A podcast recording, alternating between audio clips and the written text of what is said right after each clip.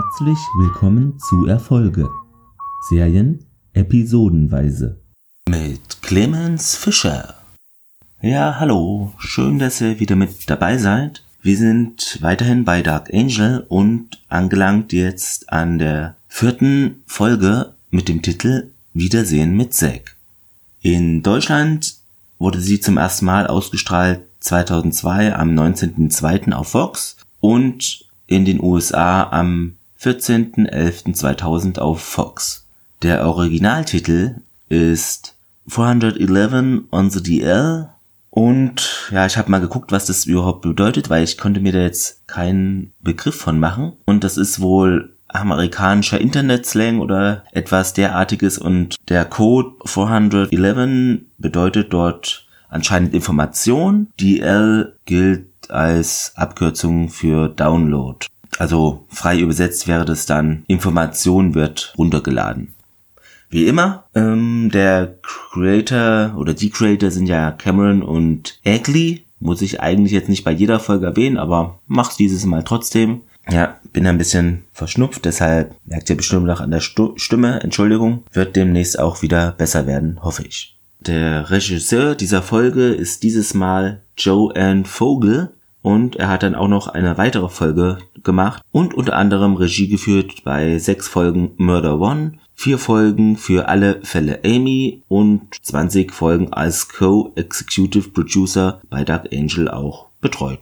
Die Writer sind einmal Doris Egan, auch zwei andere Folgen noch gemacht hat und unter anderem auch 13 Dr. House und Folgen sowie 12 Mal als Executive Story Editor bei Dark Angel und neunmal als Co-Producer hier unterwegs war. Staff Writer ist José Molina, der ist uns ja jetzt schon bekannt. Dann noch ein kleiner Nachtrag. Ich habe ja in den vorherigen Episoden oftmals von Stimme aus dem Off geredet, aber das ist anscheinend fachlich nicht ganz korrekt, denn man nennt diesen Effekt Voice Over. Hatte ich zwar schon mal gehört, aber jetzt weiß ich auch, für was er genau verwendet wird.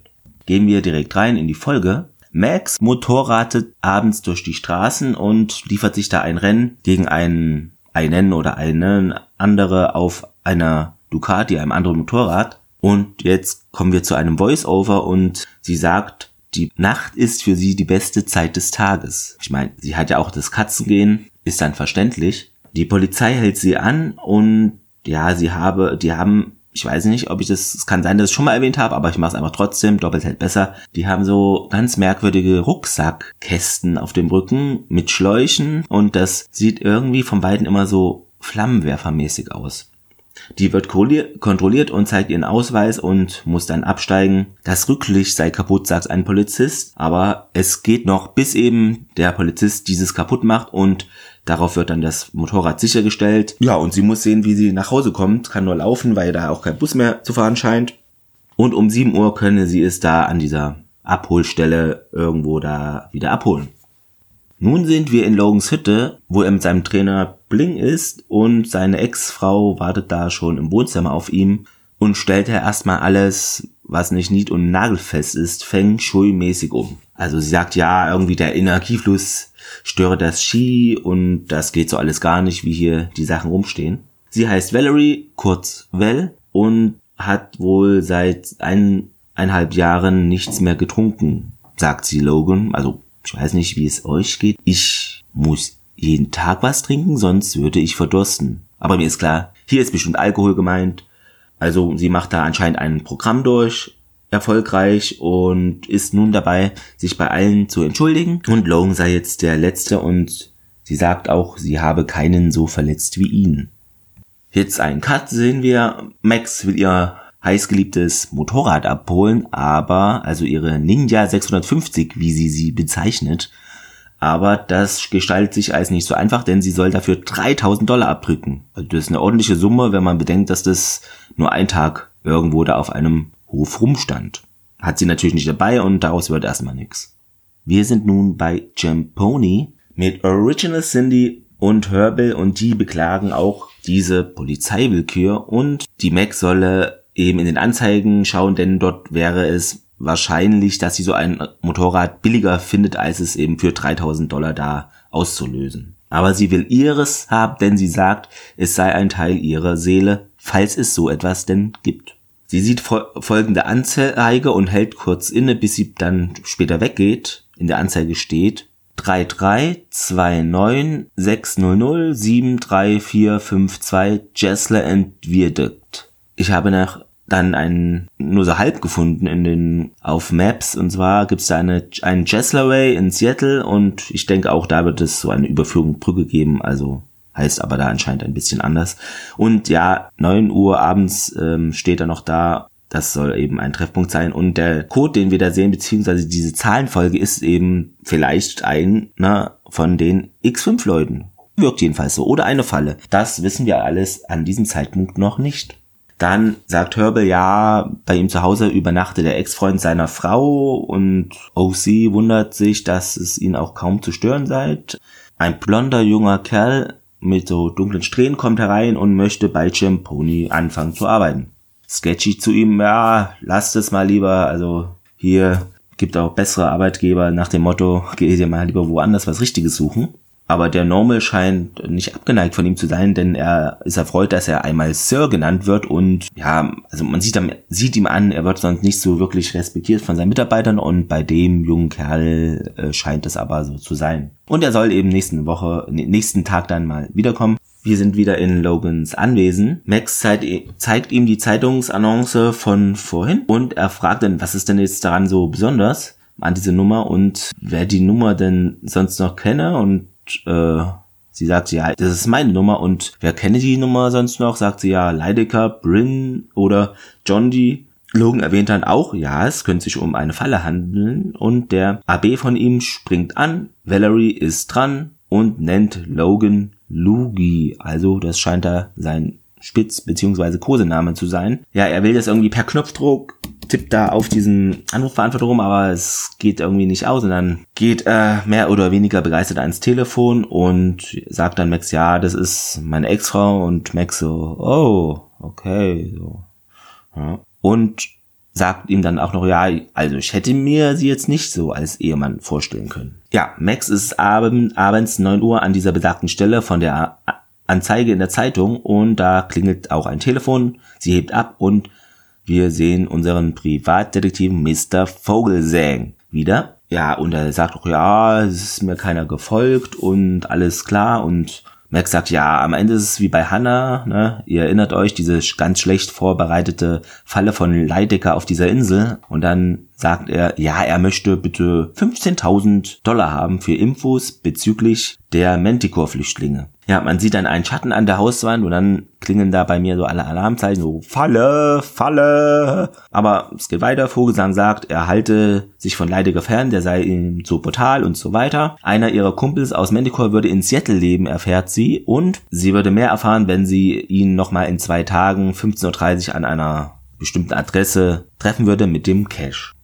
Es geht weiter bei Pony mit OC und fragt, wo sie denn hingehen würde, wenn sie die Kohle bräuchte, fragt Max. Ja, und die sagt, ja, ein Bankausrauben wäre doch eine Option. Und Sketchy und Kollegen verteidigen Herbel vor seinem Chef, denn er wurde wohl erwischt, wie er auf der Toilette etwas geraucht habe. Und er sagt Sketchy, das ist sehr gutes, Ganja sei, nee, OC sagt es, ähm, Ganja sei ein Sakrament seiner Religion und so steht es in der Genesis also du sollst das Kraut auf dem Felde essen.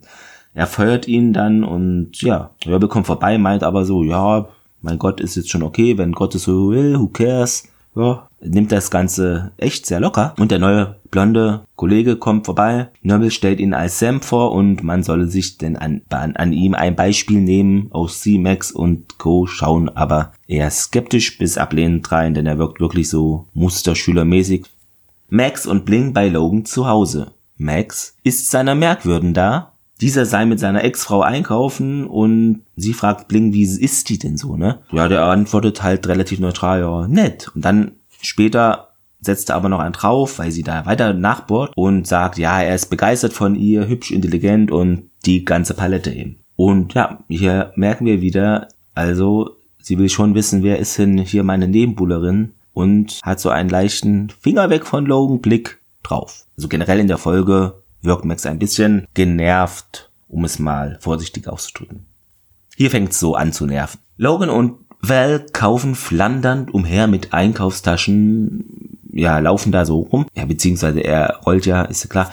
Ähm, und er sagt zu ihr, sie solle doch zum Abendessen bleiben. Max taucht in Anführungszeichen unerwartet auf und wird als gute Bekannte vorgestellt von Logan. Der guckt echt genervt so und denkt sich, ah, super, das wird bestimmt ganz spaßig jetzt. Sie stehen da unten vor Logans Domizil und da steht auch ein Schild Vogel Towers. Das ist aber wohl fiktiv. Ich habe da im Bereich Seattle nichts finden können. Sie erzählt von ihrem Treffen mit Vogelsägen und er wille ihr aber nicht die Kohle leihen, denn er meint auch, ja, Max, hör mal zu hier, kannst schon bald da drauf gehen, wenn du den triffst, weil es bestimmt der Fall ist. Sie schäumt innerlich und stellt dies auch mit einem schönen folgenden Zitat zur Schau. Also das ist ihre Ex. Nicht das, was ich erwartet habe, geht grinsend weg. Herbel und Skitchy unterhalten sich und er sagt, seine Frau habe ihm gesagt, sie hat noch Gefühle für den Ex, der bei ihnen übernachten würde und der hieße wohl Reenstone. Ja, vielleicht reist er oft nach Wien und ist da Stone, also ich finde den Namen auch merkwürdig, denn im Untertitel heißt er Winston, aber gesprochen auf Deutsch Wienstone. Es ist dunkel, eine neue Szene und wir sehen Max schleicht umher, kriecht zwischen Autos rum zu langsamer, typischer Dark Angel Beatmucke, die auch dazu passt natürlich. Und springt dann über einen Zaun mit Stacheldraht. Da kommt auch schon ein knorrender Wachhund an und sie sagt ihm aber, hör mal zu, ich bin hier der Leithund und verschwinde doch. Ja, der setzt sich dann einfach brav quietschend hin und bekommt ein großes rohes Stück Fleisch. Sie nimmt von einer Schlüsselwand einen bestimmten Schlüssel weg und knackt einen Safe-Code, also da steht ein Safe und da knackt sie den Code entnimmt dem Safe einen Umschlag mit Geld, aber da sind noch zig andere Umschläge und Sachen und die schaut sie gar nicht an oder nimmt davon auch nichts mit. Was ich ein bisschen merkwürdig finde, denn sie sucht ja auch noch nach mehr Geld und Wertsachen und da würde man doch dann noch gucken, was ist denn überhaupt in den anderen Sachen drin. Die wiegen ja auch nichts, sie könnte es auch so einfach mitnehmen. Hat mich an dieser Stelle ein bisschen irritiert. Sie sieht dann ihr Motorrad und begrüßt es mit Schätzchen, alles in Ordnung? schiebt es dann weg. Also man denkt, sie wird dann ganz unauffällig und leise irgendwie das Gelände verlassen, aber Pustekuchen, denn man sieht einen Wachmann, der den Hund findet und sich wundert, wo der dann dieses große Fleischstück her hat. Und Max springt darauf mit dem Bike über den Hund und Wachmann und über den großen Zaun wieder rüber. Jetzt geht es weiter mit Leideggers und seinen Jungs, die sind da in einem Raum und sagt eben, ja, die sollen Vogelsägen überwachen und auch, dass es einen ersten Kontakt zu dieser anderen gesuchten Person gab, also Max. Sie hören da ein Überwachungsband vom Gespräch mit Max ab, aber das klingt sehr verzerrt und Störung, die Störung käme durch die Mikroimplantate zustande. Also sie haben das Vogelsang wohl ins Ohr verpflanzt und das Stimmenprofil des Mädchens stimme mit der Pregenza-Entführung überein und der Privatdetektiv soll weiter überwacht werden, um dann später eine Falle vorzubereiten oder ähnliches für Max. Wieder bei Jim Pony. Normal ist im Stress, Original Cindy meint, ja, das ist eigentlich seitdem Herbal gefeuert wurde, dass hier alles schief läuft und Normal sagt, ist das hier eine Art Bummelstreik oder was? Weil die alle echt sehr langsam und, und demotiviert wirken. Also noch langsamer und demotivierter, als es ja ohnehin schon öfter der Fall ist bei den Angestellten. Stichwort Arbeitsmoral von Max. Zu spät kommen, ihr wisst Bescheid. Sam sollte Max nachfahren, da er auch da in die Richtung was liefert, aber sich da noch nicht auskennt und die beiden radeln los. Max sagt, er soll nicht erwarten, dass ihm in nächster Zeit jemand bei Giampone um den Hals fällt, sind dann in einem Café angelangt, da telefonieren zwei Mädels und Max schaut schon etwas ungeduldig in deren Richtung, legt dann den Hörer einfach auf und gibt den Mädels Geld und die sollen bitte woanders telefonieren. Sam, wir könnten uns aus einem früheren Leben kennen. Richtung Max. Max darauf, ich glaube nicht an den Quatsch. Sam kann da, kann ja trotzdem wahr sein, sagt er. Max, Oh, bitte sag mir nicht, dass du einer von diesen Typen bist. Nur weil vor 10.000 Jahren ein Regentropfen ins Meer gefallen ist und ein Schmetterling in Indien gefurzt hat, sitzen wir beide jetzt ausgerechnet hier und trinken eine Tasse Kaffee, die nach alten Sandalen schmeckt. Das Telefon klingelt. Beim Hingehen schnipst sie dann noch den Kopf von Sam ein bisschen an Bing, denkt sich wahrscheinlich, was für ein Idiot, boing. Und der Privatdetektiv ist am Apparat, fragt dann, ob sie das Geld habe, das bejaht sie und sie soll ihn 18 Uhr treffen. In der Pension Ecke Jackson, Ecke Dritte. Das gibt es anscheinend auch, also die Straße und so weiter, aber eine Pension konnte ich da jetzt nicht ausmachen. Entweder gab es die früher mal oder steht woanders. Oder gibt es gar nicht, kann ja auch sein. Ja, und Zimmer 18 wäre das. Genau. Max ist noch nicht ganz überzeugt und da teast er ihr etwas an und zwar den Fakt, ein Mann habe sich vor zwei Wochen in Chinatown einen Strichcode vom Hals entfernen lassen. Diese Strichcodenummer sei 3304172911599. Max drauf, Zack. Also wir wissen, der Zack ist irgendwo in der näheren Umgebung und hat sich da diesen Code entfernen lassen. Sam will mit ihr dann noch ein Bier nachher trinken und sie meint aber, er soll nicht versuchen, sie anzubaggern. Wir sind im Skaterpart mit Sketchy, OC und Max und so weiter. Und die machen sich eben um Herbal Sorgen und dass er zu gutgläubig sei. Und Sketchy soll bitte Sonnencreme mal auftragen, da er echt albern aussieht. Max hat dann einen Flashback vorhin, als sie Well begegnete, weil da irgendwie auf dem, also vom Ringfinger von Well, da war ein starker Abdruck, also dass sie anscheinend ein Ehering trägt und nur eben den jetzt abgemacht hat, um bei Logan, ja, um Logan zu treffen.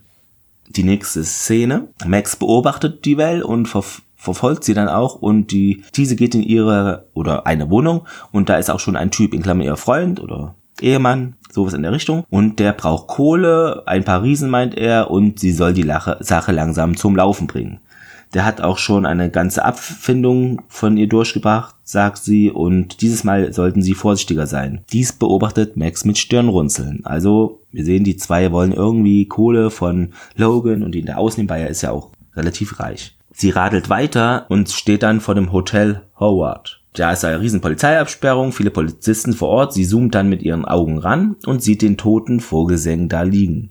Kopfschuss mit einer 38er in den Hinterkopf sieht nach Profiarbeit aus. Das hört sie als Gespräch mit. Leidiger eilt mit einem schwarzen Hämmer an und Max taucht darauf schnell ab. Bei Logan, Max bittet ihn, ihm, ihr zu helfen, den Tattoo-Salon zu finden und Sex sei in Gefahr und sie müsse ihn eben unbedingt vor Leidecker finden. Und sie solle sich den Strichcode entfernen lassen, sagt der Logan darauf. Aber sie sagt, ja, das habe ich schon versucht und das brennt aber wie die Hölle und nach zwei Wochen sei er wieder zu sehen gewesen, also es bringt nichts. Und da habe ich mich etwas gewundert, denn meine Frage in dem Punkt ist, kann man das nicht einfach mit einer anderen Farbe oder Tattoo, wie auch immer, über, übermalen. Also, dass dann einfach nur so ein schwarzer Balken zu sehen ist und einfach nicht mehr diese Nummer. Das müsste ja theoretisch dann auch möglich sein. Der Logan gibt ihr dann so vier Tattoo-Läden in der Nähe und also eine Karte mit den Tattoo-Läden und die hätten auch ein Telefon und achso, falls was passiert, solle Logan noch etwas über seine Ex-Frau wissen und dann kommt ein Schnitt, aber wir ahnen schon, ja, sie erzählt ihm jetzt das, was sie da gesehen hat. Cut, wir sind in Chinatown. Der Tattoo-Laden wird gerade abgeschlossen von einem Mann und Max kalten sich und ja, der gibt dir dann irgendwie eine Auskunft und darauf ist sie dann in einem Geschäft, wo eine junge Frau Wohnung vermittelt und deren Onkel hätte vor drei Wochen wohl einen jungen Mann geschickt und gibt ihm diese Adresse. Ja, denke ich mir, na super. Ein Hoch auf dem Datenschutz im Jahr 2019. Max ist nun bei der Adresse, macht die Tür auf mit einer Art kleinem Küchenmesser und da weiß ich nicht, ob das technisch überhaupt möglich ist. Denn ich stelle mir vor, dass dieses Messer sich auch sehr leicht verbiegt und dass man so gar keine Tür aufmachen kann. Aber vielleicht ist es ja möglich, nur in tausend anderen Filmen wird es immer irgendwie anders gehandhabt. Durchwühlt da eine Zeitung und da wurde etwas eingekringelt und was wurde eingekringelt? Oh Wunder, die gleiche Anzeige, die auch Max zuvor entdeckte mit diesem Strichcode. Ja, in der Wohnung steht das Motorrad vom Folgenbeginn, mit dem sie sich das Rennen lieferte und sie sieht da auch eine Werbeanzeige in der Wohnung vom Champoni Express und ein Foto, wo Max mit Vogelsang redet. Also wurde sie anscheinend verfolgt und geknipst. Da müsst ihr eigentlich schon ein Licht aufgehen und ja, sie findet nämlich auch das Tryptophan noch. Jemand greift sie dann von hinten an und sie nuschelt vor sich hin, weil sie dann so ein, die Hand von von, von dem Angreifer vor Mund hat und sagt, Zack, ich bin's Max. Schaut dann erstaunt und ein bisschen angewidert. Du?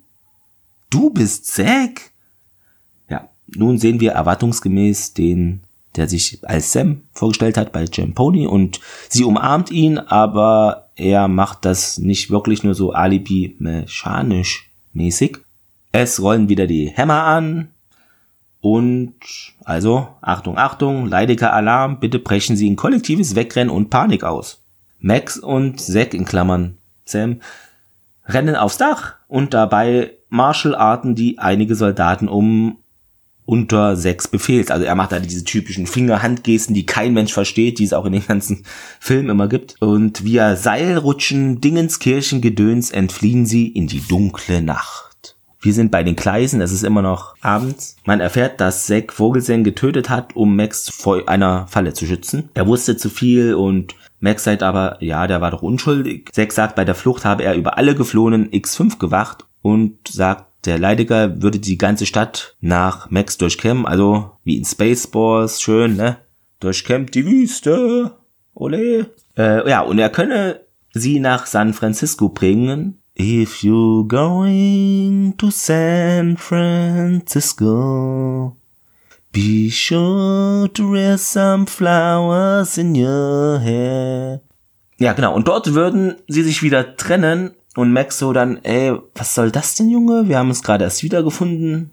Mach mal einen auf ruhig. Zack dann, man kann nicht zusammenbleiben, das würde alle nur gefährden. Also er scheint zu wissen, wo die anderen sind und sie will wissen, wo aber der gibt dir da keine Auskunft und sagt, ja, je weniger das, also je weniger du weißt, ne, ist besser für alle. Aber sie seien eine Familie, sagt die Max noch und der Zack sagt aber, ja, nee, wir sind Krieger. Ja, sie will ja nicht mit ihm gehen und er befiehlt es dann aber und Max sagt dann, ja, was willst du machen, mich vor das Kriegsgericht zerren oder was? Und sagt dann auch, ja, Zack, du gehörst immer noch zu Manticore, weil er, er denkt ja immer noch so militärisch und sie versuche das eben alles hinter sich zu lassen. Zack verpasst ihr dann einen Kindstreichler und sagt dann noch, bei dir haben sie ihre Sache gut gemacht. Du bist genau richtig und geht. Das zum Thema Zack. Well kommt in Logans Behausung. Man sieht ihm ernst und enttäuscht, enttäuscht im Vordergrund zu seinem Fenster gedreht und eben im Hintergrund die Well und Logan dreht sich zu ihr. Das ist für dich, deswegen bist du doch gekommen. Ja, öffnet einen Umschlag mit vermutlich Asche drin. Also Kohlezaster, Moneten. Ihr aufgesetztes Lächeln verschwindet. Well tut auf unschuldig, so, Wah? stimmt doch gar nicht. Aber bei Logan zieht die Nummer natürlich nicht. Sie wird weinerlich und meint, es war nicht meine Idee. Dreht sich zum Fenster und ignoriert sie. Also er dreht sich um und sagt, ja, geh bitte. Und sie geht aus dem Bildausschnitt raus und er, naja, ist erleichtert oder eher erfreut, aber dann kommt sie doch zurück und krallt sich den Umschlag vom Tisch und dann ist der Logan noch enttäuschter als diese, also als er sowieso schon von ihr ist. Max in der Bar mit Original Cindy. Sagten Max, Normal hat Herbal wieder eingestellt und Sam sei eine Niete gewesen. Hätte nie was ausgefahren und sei verschwunden, sagt sie der Max. Herbal dankt OC und Sketchy und Co. wegen des Jobs und er habe diesen Winston aus seinem Hause vertreiben können und da, ja, auch irgendwie rausgetreten oder etwas ähnliches. Blindkreuz unerwartet auf und sie hätte ihm das mit Wellen nicht sagen sollen, also die Max, und denn der Logan hätte dann lieber vielleicht die Illusion genommen, dass da alles super ist mit seiner Ex-Frau. Dieser fühle sich im Augenblick sehr einsam und er, es würde nicht schaden, wenn ihn jemand sagen würde, dass er es nicht ist. Max darauf. Gut, ich fahr hin und erzähle ihm eine gute Nachtgeschichte. Bei Logan. Max, hassen Sie mich jetzt? Und er so, ja, ich war vielleicht zehn Minuten sauer und es sei ihm auch peinlich, dass er an etwas glaubte, was gar nicht existiert hat. Max darauf, ich kenne das Gefühl und erzählt ihm von der Begegnung mit Zack. Sie habe wohl gehofft, dass sich mit dem Wiedersehen alles ändern würde und wollte einfach jemanden, der sie versteht. Beide sind nicht hungrig und Logan sagt, sie könnte im Gästezimmer schlafen. Max, ich will nicht schlafen. Und hier wird natürlich die Erwartungshaltung von vielen durchkreuzt, denn sie gehen natürlich direkt am Schlafzimmer vorbei und zur Tür wo sie dann eine Runde im Park trotz Regen drehen möchten. Dann ist die Folge zu Ende. Wo ist eigentlich die Space Needle am Ende hin? Soweit ich das richtig sehe, die erste Episode ohne. Am Ende jedenfalls. Ja, das war die Folge. Jetzt zu weiteren Informationen. Und zwar gibt es jetzt nochmal zu dieser Folge eine Infos bezüglich des Motorrades. Und ja, laut diesen Infos sagt Max, dass ihr Motorrad eine Ninja 650 ist Und es ist aber in der Serie laut dieser Info jedoch eine Kawasaki Ninja 450, die aus Taiwan importiert wurde mit Doppelstoßdämpfern und Einscheibenbremsen vorne und hinten. Zu den Fehlern. Die Ciampone-Bande verbringt ja den Nachmittag auf so einer Fahrradrampe, während die Arbeit verlangsamt wird und die ein eine Einstellung zeigt Sketchy von links wie er ein Haufen Erdnüsse auf seinem Bauch sind, aber in allen anderen Einstellungen fehlen dann diese Erdnüsse. Dann, wo das Motorrad von Max äh, beschlagnahmt wird wegen dieses kaputten Rücklichts, wenn sie das Motorrad zurückstiehlt, das Rücklicht funktioniert wieder, aber wo sie dann über den Zaun springt, ist es wieder kaputt. So rum. Jetzt zum Zitat der Woche. Max. Oh, bitte sag mir nicht, dass du einer von den Typen bist. Nur weil vor 10.000 Jahren ein Regentropfen ins Meer gefallen ist und ein Schmetterling in Indien gefurzt hat, sitzen wir beide jetzt ausgerechnet hier und trinken eine Tasse Kaffee, die nach alten Sandalen schmeckt. Da muss ich gar nicht viel zu sagen, ist ein super Zitat, einfach fantastisch und spiegelt auch Max Laune zu diesem Zeitpunkt und auch eigentlich während der gesamten Folge sehr gut wider. Zum Fazit. Insgesamt haben wir hier drei Stories. Einmal die A-Story würde ich sie betiteln, Max und Zack. Die B-Story, Logans Ex-Frau taucht auf. Und die kleine Mini-C-Story, Herbals Entlassung. Und der Ex von Herbals Frau taucht auf. Genau. Sonst gibt es ja meist in Serien zwei Stories oder ja, eine große, aber hier sind es eben gleich drei, beziehungsweise zwei und eine Mini, also zweieinhalb könnte man sagen. Und super, denn wir haben endlich eine Folge, die die Story wieder voranbringt und auch Lust auf mehr macht, man möchte mehr erfahren und wir sehen auch endlich mal diesen oder beziehungsweise diese ominösen Strichcodes. In dem Fall den von Max, also 3329600734452 und auch den von Zack, die, das ist die Nummer 3304172919599.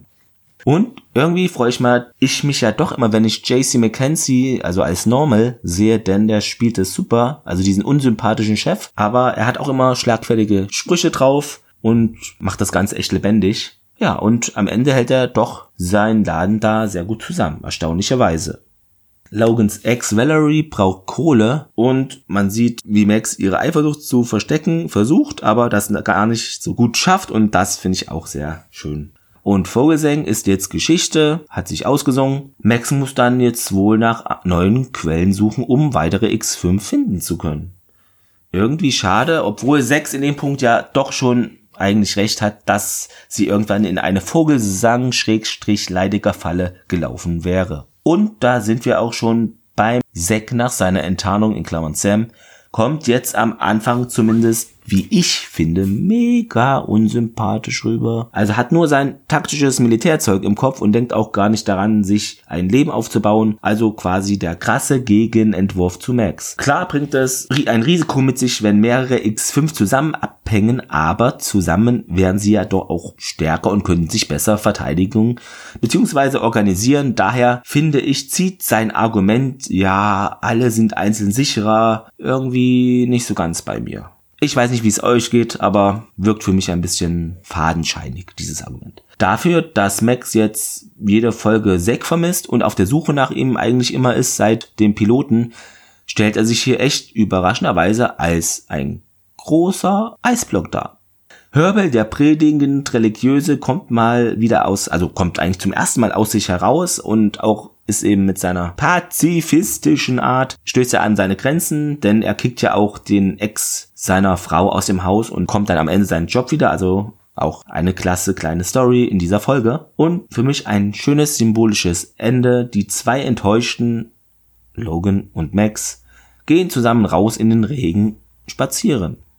Ja, das war's von mir soweit. Ihr könnt mich gerne kontaktieren wegen Feedback oder weiteren Informationen, die ihr selber habt, denn ich denke, ihr habt da eine ganze Menge, unter Facebook und auch Twitter oder der Website erfolge.podigy.io oder mich auch gerne per Mail kontaktieren unter podcast-erfolge.mail.de.